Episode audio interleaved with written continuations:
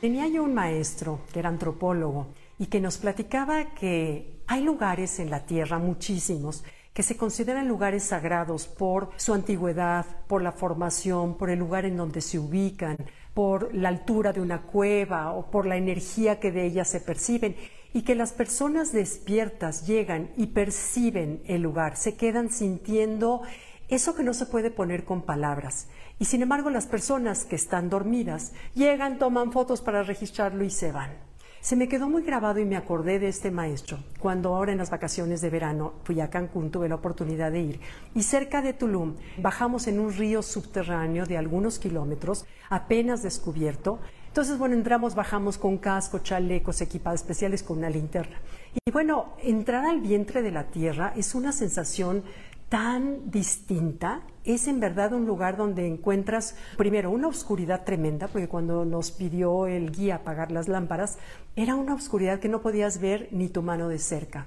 Después es el silencio absoluto que solamente se interrumpía por el goteo del agua que tiene millones de caer, que es lo que va formando las estalactitas y las estalagmitas.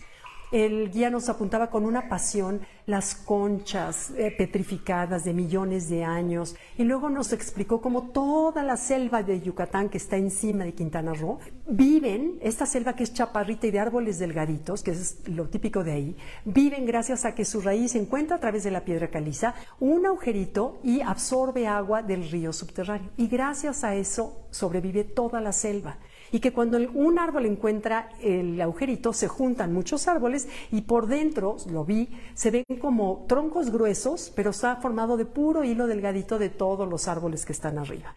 Bien, entonces lo que me pareció maravilloso es la inteligencia de la tierra. Cada vez que conozco más acerca de la naturaleza, me asombra de la inteligencia que tiene y no puedo creer que los seres humanos lo sigamos viendo como algo utilitario, en donde solamente lo usamos la naturaleza para cortar árboles, para destruir, para tirar basura, para ensuciar los mares. No, de veras es increíble. Miren, les platico.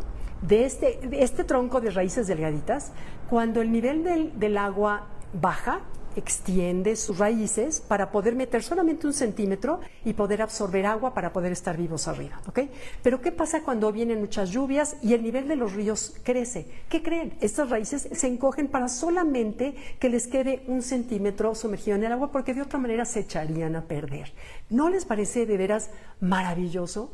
También nos hizo sentir los murciélagos que estaban arriba en la cueva colgados y que ya sabes, tu cerebro dices, qué, horror murciélagos. Nos dijo, olvídense, son los seres más importantes para la polinización en el, planeta junto con las abejas.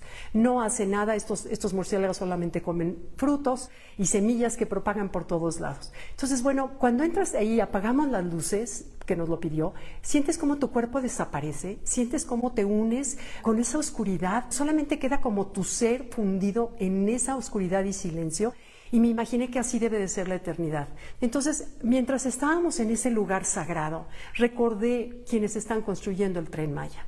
Me recordé con preocupación porque la vibración nos explicaba el guía, la vibración de un tren tan pesado a lo largo de tantos kilómetros puede derrumbar la superficie que a veces es solo de un metro de tierra que está arriba de estos ríos subterráneos. Al acabar con esos, al colapsarse, en ese momento no tienen ya agua con que alimentarse toda la selva de allá. Entonces creo que cuidar el vientre de la tierra es algo que todos somos responsables y debemos hacer y dejar de considerar a la naturaleza como algo utilitario y empezar a entender la gran inteligencia que tiene. Bueno, este es mi mensaje de esta semana, ¿ok? Bueno, bye bye.